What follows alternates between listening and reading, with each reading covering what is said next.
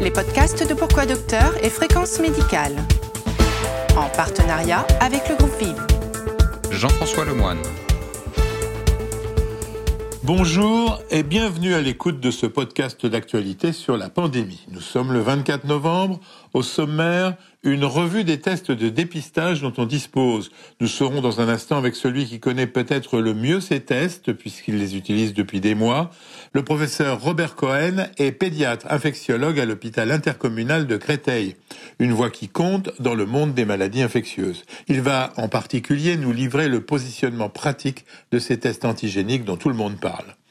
La a donné très tardivement par rapport aux autres pays ses recommandations, qui semblent ne pas convenir à tout le monde, en particulier à notre ministère de la Santé, puisqu'il tarde lui aussi à donner la marche à suivre aux généralistes, pharmaciens et infirmières qui vont les effectuer.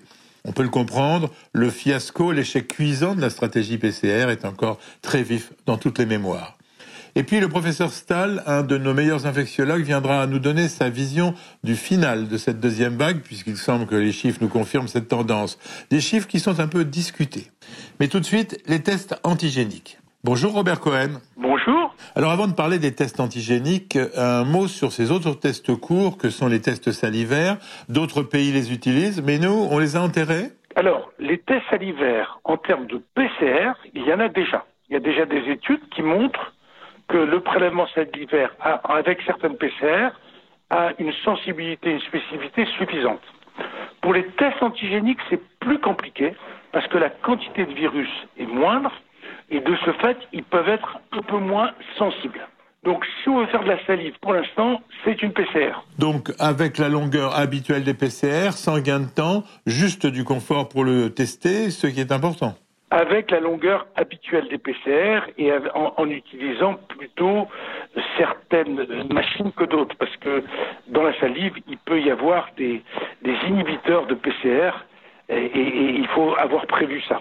Venons-en au test antigénique que les scientifiques appellent TROD, pour test rapide d'orientation diagnostique. Quel est notre retard par rapport aux autres pays?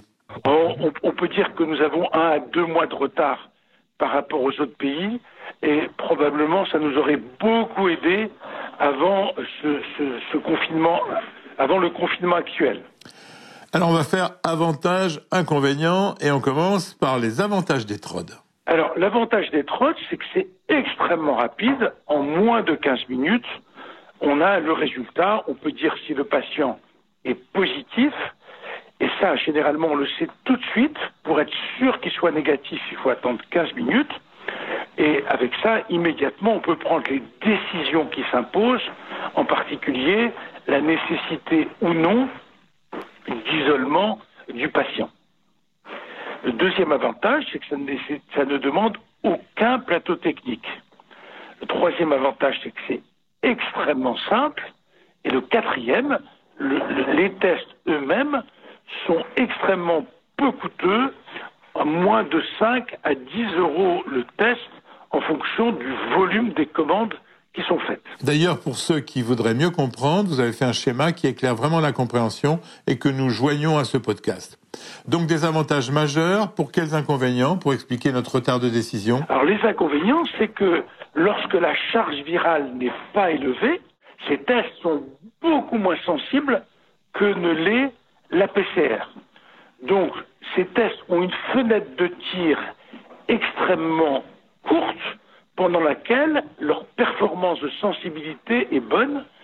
La charge virale est élevée, on va dire, un à deux jours avant le début des symptômes et le reste élevé moins d'une semaine après le début des symptômes. Ça veut dire au total, on a une semaine pendant laquelle les TROD ont une sensibilité comparable à la PCR. Au-delà de ça, et avant ça, les TROD sont moins sensibles que la PCR. Donc, si on, si on fait le prélèvement au bon moment, c'est-à-dire au, moment des symptômes cliniques ou exactement 7 jours après une contamination éventuelle, eh ben, le test est très performant.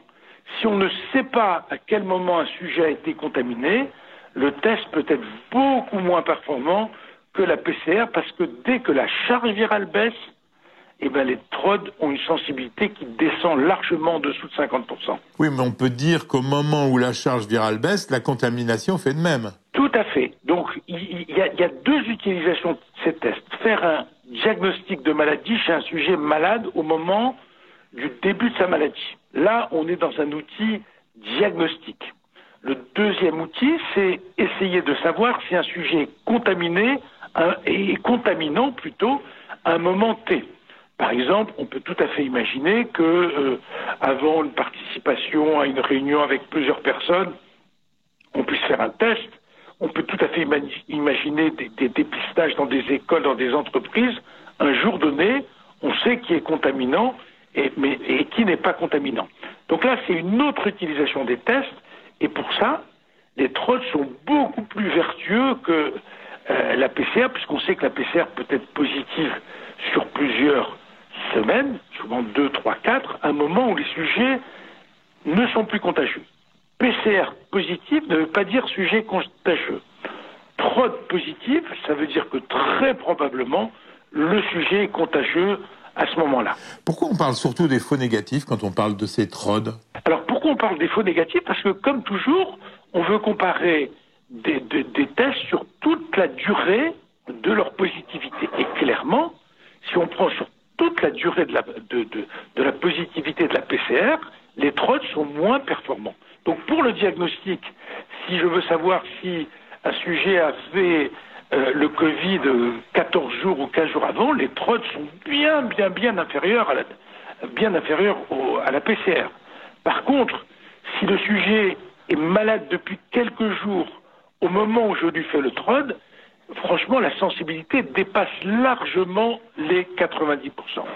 Si je veux savoir si un sujet est contagieux, il a une charge virale élevée, le TROD, à ce moment-là, redevient per performant. C'est sur le temps que la sensibilité des TROD est inférieure à la PCR. Donc il faut choisir le bon moment et pas faire n'importe quoi avec ces TROD. Si je comprends bien, on peut savoir si quelqu'un est contaminant ou pas, et c'est cela qui est intéressant. Oui, on peut savoir à un moment T si quelqu'un est contaminant, mais la vérité de ce résultat va être pour les 24 ou 48 heures qui suivent. Elle ne préjuge pas de savoir s'il avait été contaminant avant, d'accord? Dans le cadre d'une enquête euh, intrafamiliale ou autre, elle ne préjuge pas de savoir s'il ne sera pas contaminant dans 3 ou 4 jours. Je résume, vous êtes en train de décrire l'outil idéal pour les gens qui ont des symptômes et l'outil idéal pour ceux qui ont envie de faire une réunion de famille dans les deux jours. Et là, vous me voyez venir avec mes gros sabots, vous avez l'arme absolue pour passer un excellent réveillon en famille. Ah, on est tout à fait dans une stratégie qui est, qui est, qui est, qui est tout à fait, cette stratégie est tout à fait envisageable. Euh, pour l'instant, euh, ces tests en France, à juste titre, sont commercialisés comme docteur test, d'accord? Mais il est clair qu'une des évolutions de ces tests, ça sera plutôt des home tests, à condition qu'on apprenne correctement aux patients à se prélever et ce n'est pas si compliqué que ça. Ces tests sont aussi largement diffusés dans les pharmacies et chez les infirmières. Ils sont remboursés et faciles à faire un peu partout en France. Oui, oui, un test qui, qui, qui que on, euh, traditionnellement on appelait ça des docteurs tests, mais on pourrait appeler ça professionnels de santé test, clairement. Donc on dispose de tests qui ont vraiment une utilité importante et pourtant entre l'HAS, le comité scientifique et le ministère de la Santé, ça ne paraît pas aussi simple pour donner une conduite à tenir. Alors on fait quoi en pratique? Alors l'HAS euh, est, est, est, est, presque dans son rôle, c'est-à-dire que euh, elle s'appuie sur les données publiées et les données publiées ont été euh, essentiellement sur des patients malades. D'accord? Donc, et, comme d'habitude, l'HAS s'appuie sur les données qui sont publiées, et, effectivement, dans ce cadre-là, euh, elle, elle, donne une, une, utilisation plutôt prudente des tests. Néanmoins, il faut faire très attention des dérives, parce qu'aujourd'hui, on voit dans les tentes qui sont installées euh, devant les pharmacies des invitations à se tester gratuitement, qui sont peut-être pas prudentes, parce que euh, si on n'explique pas aux gens à la fois quand le test est négatif, que bon, ça veut dire qu'à ce moment donné, il n'est pas contagieux, ça ne préjuge pas qu'il n'ait pas été contagieux avant, et que ça ne préjuge pas qu'il ne soit pas contagieux dans deux jours, d'accord Ça ne sert à rien.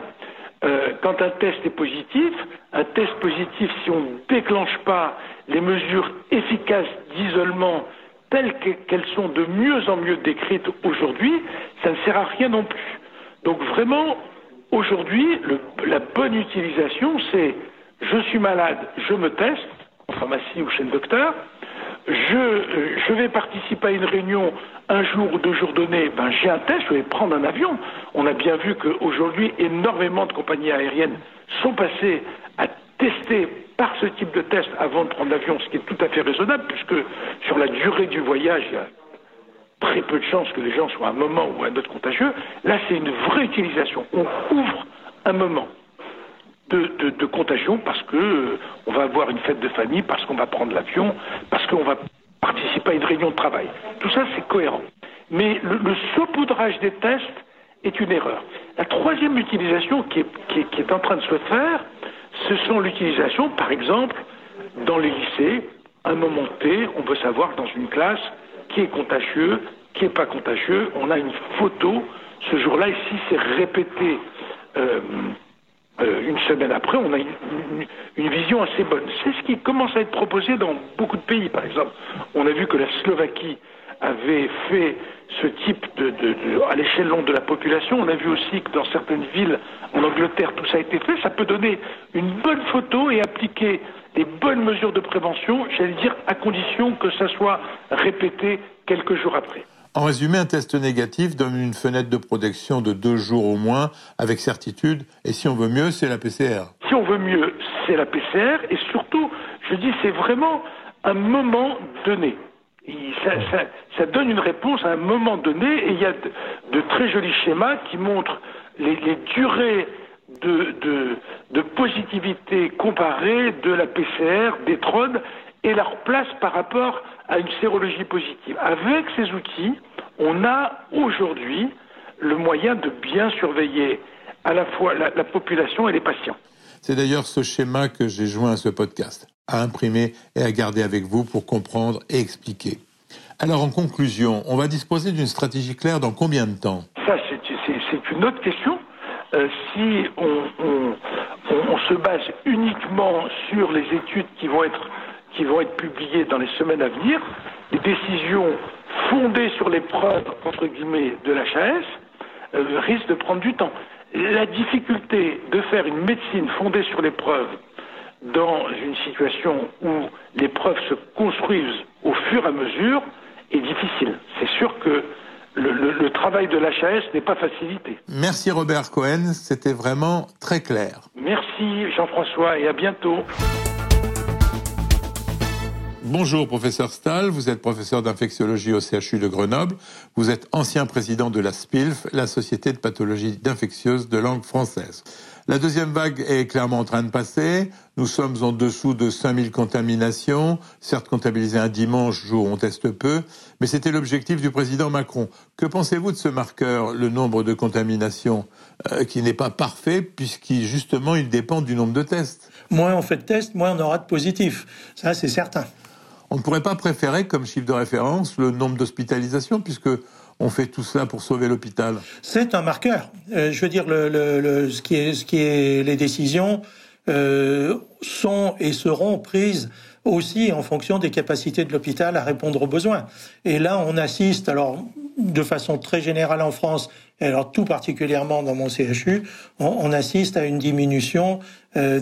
Elle est encore euh, euh, relativement faible parce que il y a toujours un décalage entre 10 jours et 15 jours, bien entendu, mais on, on, assiste quand même à une, à une décrue qui n'est qui est pas spectaculaire, mais qui est, qui, est, qui est évidente. Et si l'on compare avec la vague précédente, elle a mis plus de temps à se constituer, elle va mettre plus de temps à descendre au niveau où il était en juin C'est possible, mais là, je crois qu'il est trop tôt pour dire quelque chose, parce que euh, ça sera vraiment l'étude épidémiologique bien précise qui permettra de, de statuer là-dessus. Mais c'est vrai qu'on a cette impression, mais il faut se garder des impressions. La semaine dernière, nous avons, avec le professeur Vincent Maréchal, découvert cette technique incroyable de surveillance du virus de la Covid dans les eaux usées. Une technique d'évaluation, en fait, très précise de l'épidémie dans le temps. On pourrait aussi ajouter que la société CGDIM publie assez confidentiellement euh, les statistiques d'un panel quotidien très important de médecins généralistes et de pharmaciens, et qui a montré sa grande précision depuis le début de la pandémie. Pourquoi toutes ces données ne sont pas prises en compte par les classiques de la santé publique? Oh, C'est un petit peu aléatoire. Et puis l'analyse des eaux usées, c'est effectivement, c'est un, ça peut être un très bon marqueur de la circulation du virus, euh, mais euh, c'est pas, on peut pas le faire partout. Euh, donc euh, c'est sans doute il y aurait trop de trous dans la raquette si on peut parler comme ça. Euh, en ce qui concerne la surveillance par les généralistes, oui, sur le modèle de la grippe par exemple. Mais en fait, c'est une combinaison, hein, c'est une combinaison de différents facteurs qui amènent à la décision. C'est pas un seul. Non, euh, je ne parle pas du modèle de suivi des généralistes dans la grippe, qui marche d'ailleurs très bien. Je veux parler de ce panel CGDIM, qui est un travail privé. On peut être surpris que Santé publique France ne prenne pas en compte ces données de la vraie vie. Alors, je ne sais pas du tout ce que prend en compte euh, Santé publique France. Euh, ça, je ne sais pas. Nous, on utilise les chiffres de Santé publique France. On n'a pas nos chiffres à nous. Euh, donc on utilise les chiffres officiels. Est-ce qu'ils prennent en compte ce, type d'enquête? Euh, J'avoue que je, je, ne sais pas. Ce qui existe quand même, c'est les réseaux de généralistes parfaitement validés euh, sur l'observation des syndromes respiratoires tous les ans et depuis très nombreuses années. Je vous confirme que Santé publique France ne prend pas ces chiffres en compte et je trouve que c'est un gros trou dans leur raquette. En fait, le président va annoncer ce soir un confinement à géométrie variable jusqu'à la normalisation de notre vie avec ce virus C'est probablement ça, parce qu'on s'est aperçu que lâcher la bride trop tôt et trop radicalement euh, après l'épisode du printemps, euh, s'était avéré, euh, je dirais, peu efficace, voire contre-productif, puisqu'on a assisté à la deuxième vague. Alors, il faut tempérer aussi. La deuxième vague, elle est arrivée partout dans le monde. Et les Japonais sont en train d'avoir une troisième vague. Donc il faut vraiment se garder de, à la fois de tout casser ou d'être triomphant. Euh, je, pense effectivement qu'il va falloir adapter en fonction de ce qui se passe euh, et que le déconfinement, à mon sens, ne peut être que progressif. Euh, pour voir un petit peu la façon dont à la fois nos concitoyens se comportent et à la fois comment le virus se comporte. Donc des décisions, excusez-moi l'expression, un peu au doigt mouillé mais on va revenir à ce terme de normalisation. C'est quoi pour vous la normalisation? Ah, La normalisation, il n'y en aura pas si on dit que la normalisation, c'est absolument aucune infection. Ça, ça me paraît pas possible. Euh, c'est une infection qui va s'établir dans le panorama des infections euh, virales respiratoires. Euh, l'objectif, c'est qu'il y en ait le moins possible, comme d'habitude. Alors, c'est vrai que le vaccin, quand il arrivera sur le marché, qui pourra être distribué largement, aura une contribution extrêmement importante. Mais euh, le vaccin grippe n'a pas, n'a pas aboli la grippe. Donc on va être dans ce, dans ce registre-là certainement, et il va falloir s'habituer à avoir euh, quelques, quelques contraintes, plus ou moins importantes, mais on verra ça. Un mot sur l'immunité qu'il faudrait atteindre. 70% de gens protégés, cela ne se conçoit pas avec un vaccin obligatoire. Or, je peux me tromper mais ce ne sera jamais le cas en France. Oui, bien entendu. Je crois que ça, c'est illusoire. C'est illusoire. L'immunité collective, euh, euh, avec les enquêtes d'opinion qui ont été faites en France, euh, je crois qu'il est illusoire de l'espérer. mais par contre, diminuer fortement l'incidence de, l'infection, ça, c'est un objectif atteignable. Est-ce que vous pouvez dire que parmi les gens vaccinés contre la grippe, il n'existe pas de cas graves lorsqu'ils sont touchés par le virus dans les mois qui suivent leur vaccination? Alors, euh, il en existe, il en existe, euh, c'est pas fréquent, mais il en existe effectivement, ne serait-ce que parce que le vaccin ne marche pas à 100%. Euh, et en particulier chez les personnes qui en ont le plus besoin, c'est-à-dire les, les personnes âgées. Euh, en raison de l'immunosénescence, hein, qui est le phénomène naturel qui est constaté chez tout le monde, euh, la perte d'efficacité du vaccin est parfaitement documentée pour l'ensemble des vaccins d'ailleurs, et pas seulement celui de la grippe. Donc euh, effectivement, pour la grippe, ça ne protège pas à 100%, c'est une diminution du risque. C'est pour cette raison, euh, efficacité malgré l'immunosénescence, que l'on manque de données sur ces nouveaux vaccins. Mais si on prend en considération l'efficacité supérieure à 90%, que nous donnent par exemple ceux qui utilisent la technique des ARN messagers, sur les mêmes critères, quelle est l'efficacité du vaccin contre la grippe? En la grippe, on est entre 70 80%. Donc, ces nouveaux vaccins sont de meilleurs vaccins D'après les annonces de presse. On n'a pas lu les publications scientifiques parce qu'il n'y en a pas encore eu. Ouais, vous savez, la presse se contente de reprendre les communiqués des firmes. Absolument, qui sont des annonces de presse et, qui ne sont pas de la communication scientifique. On attend donc le travail des vrais scientifiques. Merci Jean-Paul Stahl. Mais de rien. Voilà, ce podcast est terminé. On remercie le groupe Vive pour nous donner l'occasion de vous offrir ces podcasts. On se retrouve mardi prochain, même jour, même heure. Jeudi, vous avez rendez-vous avec le docteur euh, Nicolas Leblanc et sa série N'oublions pas les autres maladies. Il vous parlera de l'accident vasculaire cérébral, avec comme invité une des très grandes voix de cette spécialité au niveau mondial, le professeur Pierre Amarenko. Mais en attendant, portez-vous bien.